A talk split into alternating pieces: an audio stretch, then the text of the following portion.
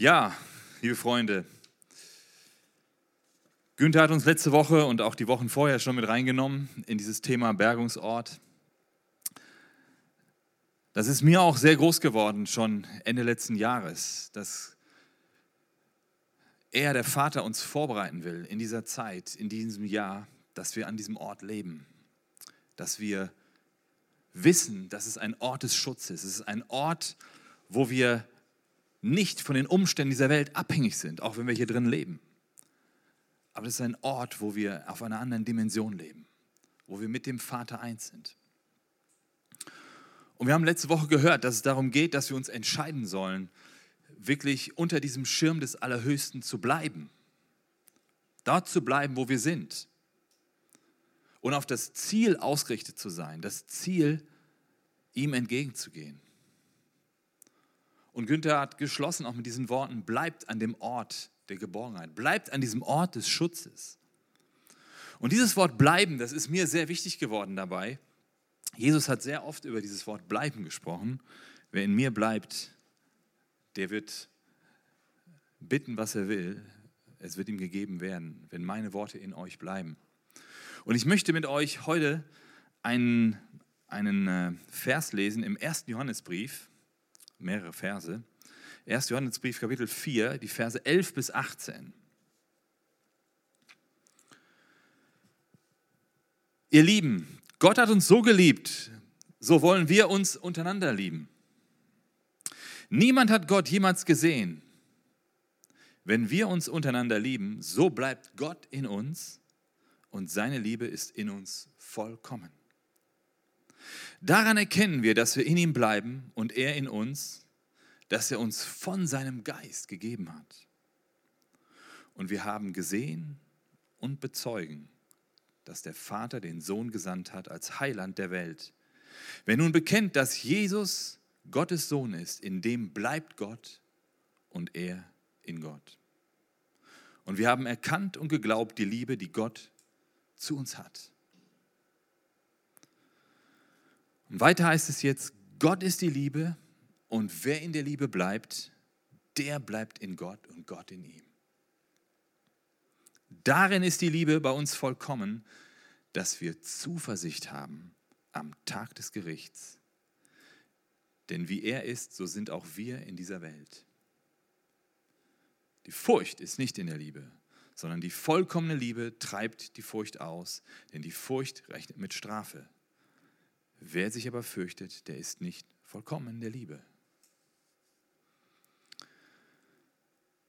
Freunde, diese, diese Verse, die sind so tief in mich reingegangen jetzt in der letzten Woche, dass ich mich gefragt habe, dieser Ort der Geborgenheit, dieser Bergungsort, das hat etwas ganz Entscheidendes damit zu tun, was wir hier immer wieder gelesen haben gerade. Dass wir in ihm bleiben, in seiner Liebe bleiben. Das ist dieser Ort, wo er gerade gesprochen hat, da sind wir unanfechtbar. Und da empfangen wir eine Zuversicht, heißt es da.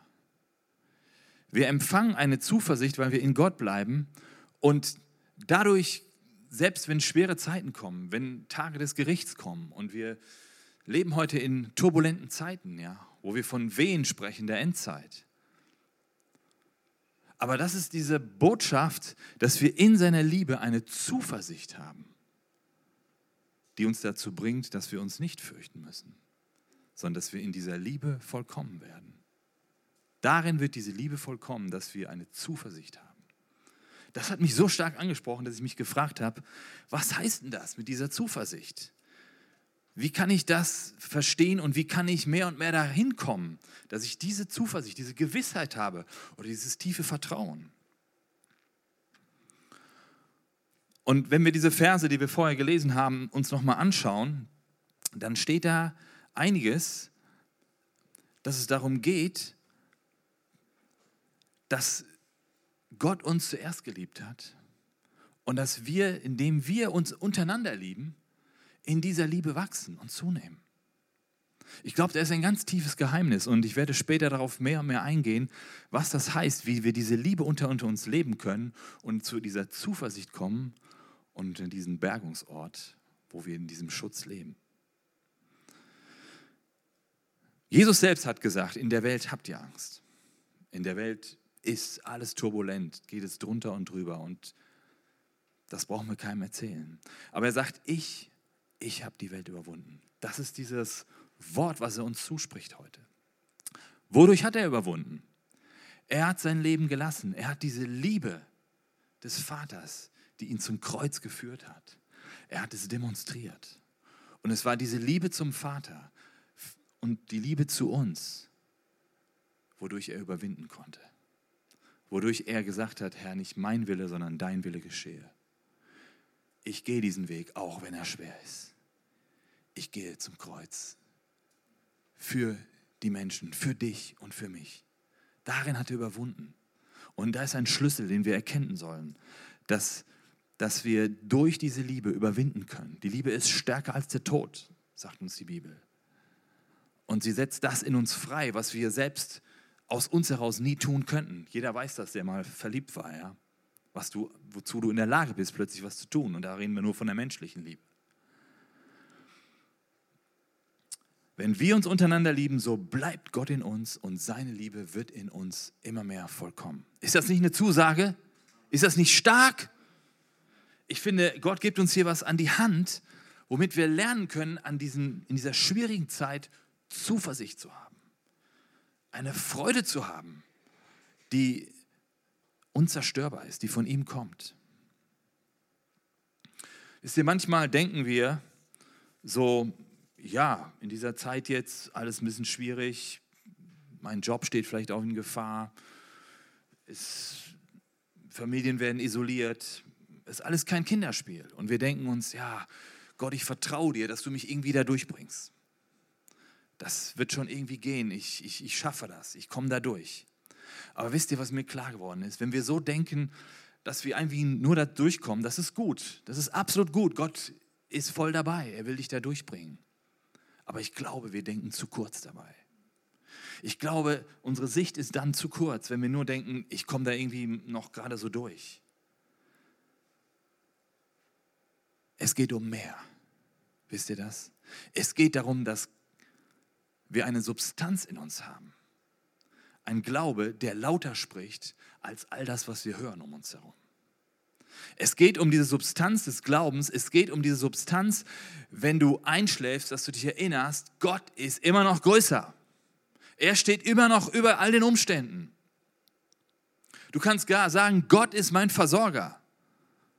Und die Worte deines Königs, die dürfen lauter sprechen als jedes Wort einer Nachrichtensendung. Amen.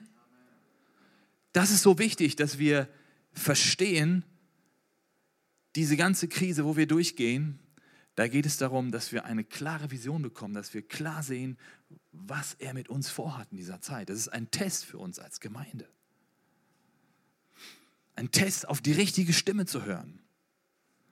Wisst ihr, jeder Mensch ist irgendwo ein Lautsprecher. Ja. Und wir sollen unsere Ohren nicht an jeden Lautsprecher anlehnen. Ich muss jetzt heutzutage echt lernen, wem ich heute zuhöre und nicht. Ja was ich mir anschaue und was nicht. Und so ist jeder, jeder Mensch ist ein Lautsprecher für eine bestimmte Botschaft. Aber ich sage euch, Gott hat uns eine Substanz in uns reingegeben. Das ist dieser Glaube, der überwindet, der diese Welt überwunden hat. Und das ist es, dass wir lernen in dieser Zeit, auf seine Stimme zu hören, auf die Stimme des Heiligen Geistes. Und wir wollen jetzt mal schauen, eine Stelle, die steht im ähm, Hebräerbrief, Kapitel 10, Vers 34 und 35. Und Gott hat für uns in dieser Zeit eine Bestimmung, dass wir durchbrechen sollen zu was Größerem. Dass wir nicht nur so mit Ach und Krach da durchkommen, sondern dass wir zu etwas Stärkerem kommen. Dass wir zu einer Erfahrung kommen, dass wir wissen, er ist mit uns in dieser Zeit. Und wenn wir das mal lesen, da, da heißt es, denn ihr habt sowohl mit den Gefangenen gelitten, als auch den Raub eurer Güter mit Freuden aufgenommen, da ihr wisst, dass ihr für euch selbst einen besseren und bleibenden Besitz habt. Werft nun eure Zuversicht nicht einfach weg, die eine große Belohnung hat. Seht ihr, hier ist wieder das gleiche Wort Zuversicht. Und der Schreiber vom Hebräerbrief sagt uns hier, werf das nicht einfach weg, was du hast. Alles kannst du heute dir rauben lassen. Ja? Dein Besitz, deine Güter, deine Familie. Die Welt kann dir alles nehmen, der Feind. Aber die Zuversicht, die wirfst du selber weg. Das ist in deiner Hand. Und diese Menschen damals, was haben die durchgemacht? Es steht da, ihnen wurden Dinge weggenommen. Das waren die ersten Gläubigen, ja. Und es wurden ihnen vielleicht existenzielle Dinge weggenommen. Vielleicht ein Acker, vielleicht ein Haus, vielleicht äh, Tiere, Vieh, was sie hatten. Und das hat alles für sie vielleicht bedeutet. Aber es steht da, sie konnten das mit Freude entgegennehmen. Sie konnten das fassen mit Freude. Warum? Weil sie wussten, sie haben ein Erbe und eine Habe, die ist unvergänglich. Sie hatten den richtigen Blick. Und ich glaube, das ist so wichtig, dass wir das verstehen. Wir brauchen in dieser Zeit den richtigen Blick. Auf welche Stimme hören wir? Auf welchen Lautsprecher hören wir? So schnell sind wir dabei, unsere Zuversicht wegzuwerfen und das zu verwerfen, was wir eigentlich von Grund auf glauben. Einige von uns haben das vielleicht getan, ja. Sie haben die Zuversicht weggeworfen, weil sie genervt wurden von irgendwelchen Leuten, von irgendwelchen Umständen, wo sie jetzt drin sind. Und wir fangen an zu murren und zu klagen. Aber der Hebräerbrief sagt uns ganz klar, Jesus ruft uns hier zu, schmeiß deine Zuversicht nicht weg. Und eben es, haben wir es gelesen in Johannes, darin liegt das Geheimnis, dass unsere Liebe vollkommen wird, dass unsere Liebe stark wird, dass wir uns nicht fürchten müssen an diesem Tag des Gerichts, an diesen schwierigen Zeiten, die, die irgendwo vor uns liegen. Und du kannst dir deine Zuversicht zurückholen, das will ich dir heute Morgen zurufen. Ja, du kannst nicht gleichzeitig genervt sein und, und bitter und dann gleichzeitig ähm, zuversichtlich und aufgebaut und fröhlich. Das geht nicht, es passt nicht zusammen. Wir müssen uns entscheiden, in welcher Haltung wir leben wollen. Und natürlich sind viele von uns durch Erschütterungen gegangen. Und es hat uns viel gekostet, dass wir heute hier sind, wo wir sind. Aber weißt du, die Zuversicht ist nicht in deiner und meiner Kraft. Die Zuversicht ist nicht in dem, was du kannst oder was du beten kannst oder was du gelernt hast. Die Zuversicht ist alleine im Wort Gottes. Amen. Da hat Gott uns alles zugesichert. Und dieses Wort Gottes ist wie eine Konstante im ganzen Universum. Alles wird vergehen, wir wissen das. Jesus hat es gesagt, Himmel und Erde werden vergehen aber meine Worte werden bleiben in Ewigkeit. Und was machen wir mit diesem Wort? Das müssen wir uns heute Morgen fragen. Was machen wir damit, was Gott uns persönlich mit an die Hand gegeben hat? Ist das wirklich unsere Richtschnur jetzt? Oder hören wir auf alle möglichen Stimmen und richten uns darauf ein und arrangieren uns mit allem? Wisst ihr, das Wort Gottes ist nicht nur einfach eine schöne Inspiration. Das Wort Gottes ist Leben in Person. Das Wort Gottes ist Geist und Leben. Es ist eine Kraft, die uns fähig macht, in dieser Zeit zu stehen. Es setzt frei und es sprengt Ketten von Angst. Ich habe das selbst erleben dürfen. Ja. Vor ungefähr einem Jahr waren wir in Israel und äh, meine Tochter ist, äh, meine fünfte Tochter, ich habe ja sechs Töchter, wie ihr wisst, ist ähm, ins Krankenhaus gekommen, ganz plötzlich, von heute auf morgen durch eine Gehirnentzündung. Sie lag zwei Tage im Koma. Und es war für mich wie ein großes Fragezeichen. Warum, Herr, kommt das jetzt auf einmal? Und dann auch hier in einem fremden Land, wo wir nur begrenzt versichert sind und alles sehr, sehr schwierig wird. Aber wisst ihr, ich habe dann gelernt, als ich bei ihr war in dieser Intensivstation, wo sie da im Koma lag, dass ich mich nicht hier auf irgendwelche Aussagen auch von Ärzten verlassen soll. Die hatten keine Ahnung, was los ist. Die konnten uns nichts sagen. Aber was wir erlebt haben, ist, dass Gott zu uns gesprochen hat durch sein Wort.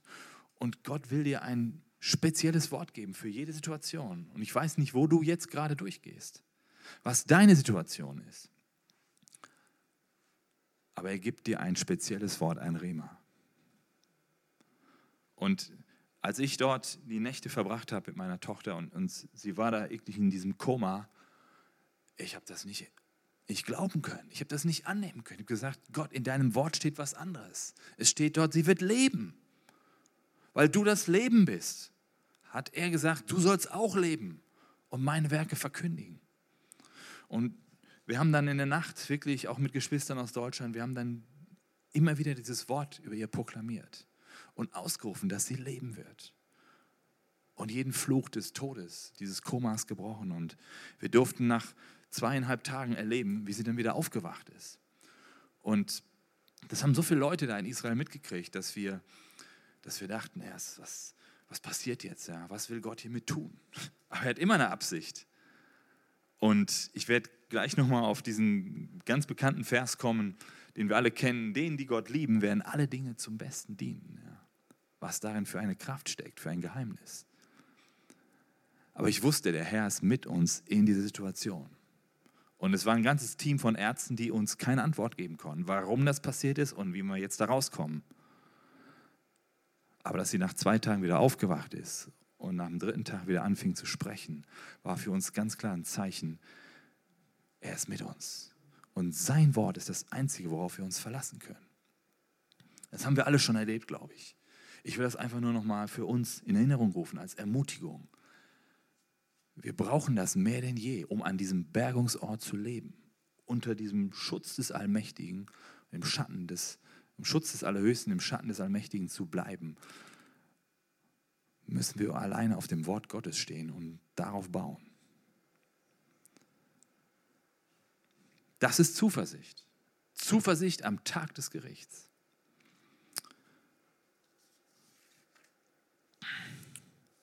Und wisst ihr, wir kennen alle diese Geschichte von, von Josua und Kaleb, wie sie mit diesen anderen zehn Kundschaftern ins Land gegangen sind und das Land erkundigt haben. Und dann gesehen haben, wow, ein Land voll Milch und Honig. Trauben so groß, dass wir sie zu zweit gar nicht tragen können. Sie, sie haben etwas gesehen, diese beiden Männer. Ähm, sie haben Überfluss gesehen. Sie haben eine Freude gehabt. Sie haben gesagt, das ist unser Zuhause, das ist unser Land während diese anderen zehn eigentlich nur das Negative gesehen haben. Sie haben nur Depression, Panik, Angst und Wut rübergebracht, als sie zurückkamen. Und wisst ihr, dieses, dieses Gleichen oder diese Geschichte zeigt uns immer wieder, wenn wir in schwierige Situationen kommen, wo wir manchmal alles nur noch negativ sehen, was für eine Perspektive haben wir? Was für eine Sichtweise haben wir? Wir brauchen die richtige Sichtweise. So wie es diese Leute dort im Hebräerbrief hatten. Die haben sich nicht aufgeregt, dass ihre Sachen geklaut wurden. Sie haben das mit Freuden erachtet, weil sie ihr himmlisches Erbe gesehen haben. Sie hatten diese richtige Sichtweise. Und es heißt in Josua und Kaleb, da war ein anderer Geist als in den anderen. Ein anderer Geist. Und als wir eben gelesen haben, 1. Johannes 4 in Vers 12, da heißt es, daran wissen wir, dass wir in ihm bleiben, weil er uns seinen Geist gegeben hat. Seinen Geist. Das ist nicht der Geist dieser Welt. Das ist nicht irgendwie ein Goodwill-Geist. Das ist der Geist Gottes, der uns fähig gemacht hat, Jesus nachzufolgen. Das ist der Geist Gottes, mit dem wir übers Wasser gehen können, wie wir eben gesungen haben. Der uns in der schwierigsten Not aufhilft und uns tröstet und uns aufbaut und uns die Kraft gibt zu widerstehen und dran zu bleiben. Wisst ihr, dranbleiben und ausharren, das ist keine Superdisziplin von irgendwelchen Spezialisten. Das ist etwas, was gehört zum normalen Glaubenswandel. Dass wir dranbleiben an einer Sache und uns auf das Wort Gottes stellen und sagen, so steht es geschrieben. Und Jesus, dein Wort steht. Und darauf bauen wir. Und ich denke, Josua und Kaleb, die hatten das. Die hatten diese innere Substanz des Glaubens, dass sie wussten, Gott wird uns dieses Land geben. Ja, die Riesen sind da. Aber wenn Gott gesagt hat, es ist euer Land und es ist ein gutes Land, nicht nur ein gutes, es ist ein sehr gutes Land, dann werden wir es einnehmen. Wir werden es einnehmen. Und wir wissen, was mit den anderen geschah. Ja? Sie, sie haben gesagt, dort sind Riesen in diesem Land. Riesen. Und wir sind in ihren Augen wie Heuschrecken. Das war ihre Sichtweise. Sie haben sich selbst gar nicht gesehen, wer sie eigentlich sind. Wir sind ja nur kleine Würmer, kleine Heuschrecken für die. Die werden uns platt machen im Nu. Weil sie nicht wussten, was Gott ihnen gegeben hat und wer sie als auserwähltes Volk eigentlich sind. Und vielleicht erinnert euch an die Botschaft, die wir hier im November hatten, über unsere Identität, wer wir sind. Das ist so wichtig, dass du das in dieser Zeit weißt. Dass du nicht irgendwie ein Wurm bist, der hier rumkriecht, sondern dass du eine Persönlichkeit hast vor dem lebendigen Gott und dass er in dir der Sieger ist, der Überwinder ist. Dass du deine persönliche Identität erkennst, wer du in Christus bist. Nimm dir das immer wieder vor Augen. Nimm dir diese Worte und ruf sie in dir hervor, wer du bist. So, denke ich, war das bei Josua und Kaleb auch. Sie wussten das. Gott mit ihnen ist und dass sie seine Auserwählten sind, denen er dieses Land verheißen hat. Und das brauchen wir jetzt, Wir sehen die Riesen, wir sehen auch das, was um uns heute herum ist. Ja? Wir sehen, dass viele Menschen in Angst und Panik sind. Und wenn du diese Geschichte liest dort von Josua und Karl, denkst du, die, hey, die beiden Gruppen, die haben unterschiedliche Filme gesehen. Die einen haben das gesehen, die anderen haben das gesehen. Ja, aber die einen hatten die Augen des Glaubens und die anderen haben nur die Probleme gesehen. Und das ist die Botschaft auch, die Gott uns heute geben will. Was sehen wir heute, wenn ich mit dem Bus fahre oder wenn ich mich hier unter die Menschen begebe? Das möchte ich dir heute mal einfach mitgeben. Was kannst du sehen? Siehst du am Ende des Horizonts wieder 10.000 Tote, die wir in unserem Land zu beklagen haben? Oder siehst du vielleicht auch, dass dich und deine Freunde treffen kann, deine Familie? Oder gehörst du zu denen, die mit Jesus was anderes sagen können. Die sagen können, siehe, ich gebe euch Macht, auf Schlangen und Skorpione zu treten. Und über die ganze Macht des Feindes. Und nichts steht da, soll euch irgendwie schaden. Du sagst, das ist ein toller Vers. Ja, der steht da, das ist toll. Aber wo kann ich das erleben? Aber wisst ihr, wenn wir authentisch sein wollen als Kinder Gottes, wenn wir wirklich ihm nachfolgen, dann dann sollten wir diesen Verse ernst nehmen. Dann sollten wir sie an uns ranlassen und verstehen, dass er uns wirklich Autorität gegeben hat. Amen. Dass er uns diese Kraft gegeben hat, übers Wasser zu gehen. Und jeder von uns hat schon diese Erlebnisse gehabt, wo er von Gott getragen wurde, wo er bewahrt worden ist, wie es im Psalm 91 heißt, dass tausend fallen und zehntausend zu deiner Rechten fallen, aber dich wird es nicht treffen. Geschwister, diesen Glauben brauchen wir diese Gewissheit, das ist diese Zuversicht, von der wir am Anfang gelesen haben, die, wir, die uns vollkommen macht in dieser Liebe, dass wir am Tag des Gerichts uns nicht fürchten brauchen. Nimm das mit, das, was Jesus sagt. Und wenn wir uns manchmal im christlichen Bereich umschauen und du sagst, Freunde, das soll uns alles nicht schaden, dann bekommen wir manchmal den Eindruck, als ob da Leute um uns rumstehen, die wie die zehn Kundschafter sind, die sagen, hey, du bringst uns alle um, du bist unverantwortlich, was du machst. Ja, das ist nicht so. Für diejenigen, die glauben, gilt das Wort. Amen. Glauben wir das? Woher kommt der Unterschied? Der Unterschied, wie ich eben schon sagte, kommt von der unterschiedlichen Sichtweise.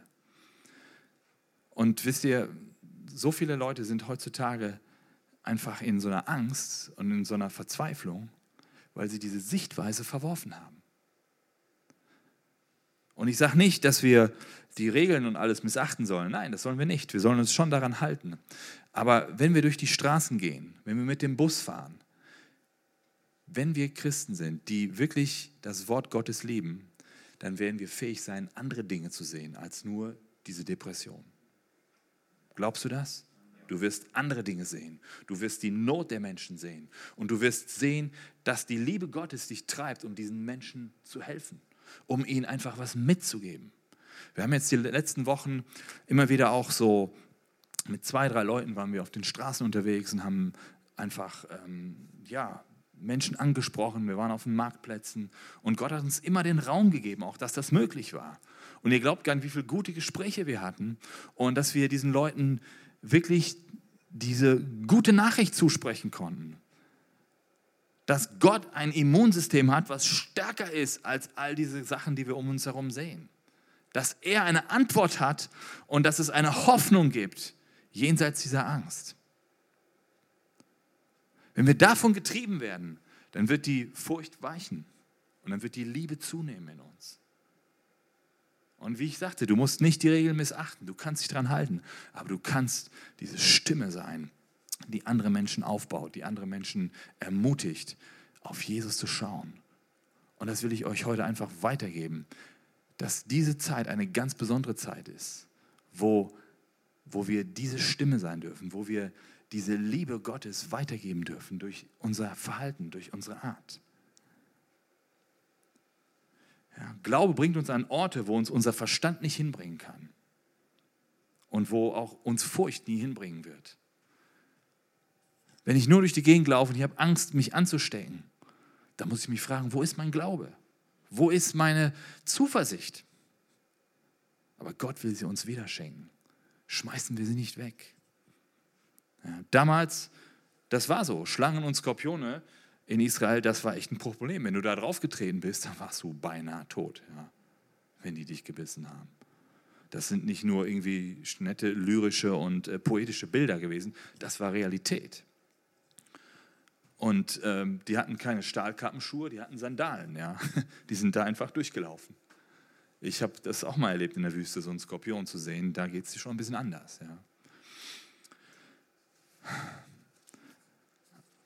Aber Jesus sagt, du kannst getrost sein, ich werde für dich sorgen und dir soll nichts an Schaden zugefügt werden. Und wenn uns das immer noch nicht reicht, dann können wir auch noch mal Markus 16, Vers 17 aufschlagen. Die Stelle kennen wir alle. Dort heißt es eben auch, wenn sie etwas Tödliches trinken werden, wird es ihnen nicht schaden. Er hat uns das zugesichert. Wenn wir in seinem Plan, in seinem Willen laufen, ist sein Schutz über uns. Lassen wir uns nicht runterziehen von dem, was wir sehen, sondern lasst uns auf das Wort Gottes schauen. Lasst uns auf das schauen, was Jesus uns mitgegeben hat für diese Zeit. Das heißt nicht, wir sollen unsere Augen verschließen, alles einfach vergessen, was da draußen los ist. Nein, überhaupt nicht. Wir sollen es ernst nehmen und diesen Leuten dienen, wie ich gerade sagte. Aber wenn wir Christen uns nur einsperren, und woran soll die Welt dann sehen, ähm, dass es einen lebendigen Gott gibt? Deswegen finde ich es gut, such deine Nachbarn auf, such die Menschen auf, die in deiner Umgebung sind. Und du kannst sie an die Regeln halten, du kannst ihnen diese Botschaft geben, du kannst dieses Zeugnis sein von diesem Bergungsort, von diesem Ort, wo Schutz ist, wo Zuversicht ist. Ich kannte mal einen, einen, einen Pastor, der lebt schon lange nicht mehr. Der war im Zweiten Weltkrieg im Schützengraben. Und er hatte diese Zuversicht, von der wir gerade gesprochen haben, der hatte die so stark in sich, dass er wusste, mich wird es nicht treffen. Das war an der Ostfront in Russland. Und seine ganzen Kollegen, diese Kameraden, die wussten, dass es ihn all die ganze Zeit, wo sie da waren, ihn hat es nie getroffen. So oft ist er beinahe am Tod vorbeigegangen. Und was sie gemacht haben, ist, sie haben sich alle bei ihm gekauert. Sie wussten, hier ist der Schutz. Hier ist der Schutz. Dieser Mann, der hat einen Glauben, der hat eine Zuversicht, der stellt sich auf dieses Wort Psalm 91 und wir werden uns bei ihm halten. Das hat er viele Male erzählt, dieses Zeugnis, und es hat mich als junger Mann so äh, beeindruckt einfach, ja. In einer schwierigen Situation, wo der Tod dir gegenübersteht, weißt du, ich bin geborgen unter meinem Herrn. Und ich glaube, das ist dieser Glaube, den wir brauchen. Das ist diese Zuversicht, die wir brauchen, dass wir dieser Ort sein können des Schutzes für andere. Und um nochmal auf unseren Text hier am Anfang zurückzukommen, dort heißt es ja immer wieder, darin, dass wir den anderen lieben, dass wir unsere Brüder und Schwestern lieben. Darin wird diese Liebe zunehmen. Und das ist mir so wichtig geworden, was heißt das wirklich, dass wir uns untereinander lieben? Was für eine Qualität von Gemeinschaft ist damit gemeint? Ist mir das egal, was mit meinem Bruder und Schwester ist? Ist mir es egal, wo er gerade durchgeht? Ich finde das gut, dass Simeon aufgerufen hat, ruf, ruf sie an, ruf sie an, deine Brüder und Schwestern, ruf sie an, deine Nächsten. Oder treff dich auch zu zweit mit ihnen, betet füreinander, besprecht das. Wisst ihr, wir haben oft viele Dinge, äh, wir haben oft einen Anlass, uns auszusprechen. Das sind Dinge, die mich beladen und ich muss sie aussprechen auch mal vor dem anderen. Ja? Und das ist so wichtig, dass wir uns da einfach gegenseitig auch begegnen. Wisst ihr, wir erleben gerade einen Frontalangriff, dass diese ganze Gemeinschaft und diese Liebe untereinander nicht stattfinden soll. Das ist ein Frontalangriff auf den ganzen Leib Christi. Und der Feind weiß genau, wenn das wegfällt, dann wird die Kraft dieser Christen auch so runtergehen. Weil wir brauchen diese Gemeinschaft im Licht. Wir brauchen diese Gemeinschaft gegenseitig, wo wir füreinander da sind, wo wir uns aufbauen. Und dazu will ich euch ermutigen, tut das. Du kannst die Regeln trotzdem dabei beachten und du kannst deinen Bruder, deine Schwester aufbauen und ihm diesen Segen und diese gegenseitige Vergebung, all das zusprechen, was jeder Einzelne braucht. Ich habe das selbst immer wieder jetzt auch praktiziert mit, mit Freunden da in der Nähe, wo wir wohnen. Und ich merke einfach, das ist so substanziell wichtig. Und Liebe, ja, das, darin zeigt sich echte Bruderliebe. Ja. Es heißt auch, wer die Brüder liebt, der, der ist, in dem ist die Liebe vollkommen. Und da gucke ich mal, was hat er denn für eine Not? Was braucht er denn jetzt mal gerade? Was können wir denn mal gemeinsam tun, dass er da weiterkommt? Ein Gottesdienst ist gut. Da können wir uns leider jetzt so nicht begegnen. Aber da, wo ich dem anderen zur Seite stehe, wo ich ihm helfen kann, wo ich mit ihm Dinge durchkämpfen kann im Gebet, da zeigt sich unsere wahre Liebe. Und Johannes geht sogar noch einen Schritt weiter, dass sich die Liebe darin zeigt, wenn wir auch das Leben lassen für den Bruder. Ja. Ihr kennt alle diese, diese markante Frage von Jesus an Petrus, liebst du mich? Ja. Und Jesus musste ihn ja dreimal fragen, bis Petrus vielleicht erstmal verstanden hat, um was es eigentlich ging. Ne? Und ich habe mich immer gefragt, warum diese entscheidende Frage? Aber die Liebe zu Gott zeigt sich auch in darin, wie ich meinen Nächsten liebe. Und als, als Petrus dann immer wieder mit Ja geantwortet hat, was sagt Jesus da zu ihm? Weide meine Schafe. Weide meine Schafe. Ich, Petrus, ich soll das tun? Ich soll mich um meine Brüder kümmern? Aber die Liebe zu unserem Herrn zeigt sich genau gerade darin, wo wir für die anderen auch da sind, wo wir mit ihnen zusammen diesen Bergungsort erleben können, wo wir mit ihnen zusammen erleben dürfen, dass wir gemeinsam haben eine Zuversicht, wo wir keine Angst haben brauchen. Und das ist etwas so Gewaltiges. Wisst ihr, dass Jesus uns auch fragt, liebst du mich? Dabei geht es ihm einzig und allein darin, dass er unser Bestes will. Wisst ihr, wir können Gott dienen, wir können alles Mögliche für ihn tun, aber ob wir ihn wirklich lieben, steht auf einem ganz anderen Blatt. Und die Frage, die er uns stellt, liebst du mich? Denn in der Liebe werden wir vollkommen. In der Liebe haben wir diese Zuversicht. Darin zeigt sich nicht das Motiv, dass Jesus uns kontrollieren will sondern es zeigt sich seine Fürsorge für uns. Er möchte, dass es uns gut geht. Er möchte, dass diese Freude in uns vollkommen wird. Er möchte, dass wir wirklich dieses überfließende Leben bekommen. Und es wird dadurch kommen. Und ich habe eben diesen Vers erwähnt. Denen, die Gott lieben, werden alle Dinge zum Besten dienen. Gibt es einen Vers, der uns mehr Zuversicht zuruft? Das ist so gut zu wissen. Selbst wenn wir in eine schwere Zeit reingehen, wir werden wissen, wenn wir ihn lieben, wird es alles zum Besten dienen. Aber wir überlesen schnell dieses ersten, diesen ersten Teil, wenn wir ihn lieben. Ja, wir sagen, wir sind alle Kinder Gottes und alles, was uns widerfährt, ist gut. Es wird uns zum Besten dienen. So steht das nicht da. Dort steht, wenn wir ihn lieben. Und diese Frage dürfen wir uns jeder sich selbst stellen. Jesus fragt dich, liebst du mich? Und bist du bereit, auch dein Leben zu lassen für den anderen? Weide meine Schafe. Es geht darum, er möchte dich an diesen Ort bringen des Schutzes, an diesen Ort der Zuversicht, an diesen Ort, wo du nicht mehr zweifeln musst, dass er mit dir ist in dieser Situation. Und ich glaube, da ist ein ganz tiefer Zusammenhang, was Johannes dort in seinen Briefen schreibt. Wer in Gott bleibt und seine Liebe, der bleibt in ihm. Und der ist vollkommen gemacht. Und er hat Zuversicht am Tag des Gerichts. Weil diese Liebe hat keine Furcht. Wisst ihr, und ich glaube, die Furcht ist das Größte, was uns heute hindert, dass wir weiterkommen, dass wir einen Durchbruch in unserem Leben erleben. Und das möchte ich euch jetzt zusprechen heute, dass Gott etwas mehr hat für euch, dass ihr nicht dahin gehen sollt und diese Zuversicht wegschmeißen sollt, sondern dass ihr euch entscheiden sollt, anfangen sollt, untereinander zu lieben und sein Wort wieder als einzigen Maßstab zu nehmen für euer Leben.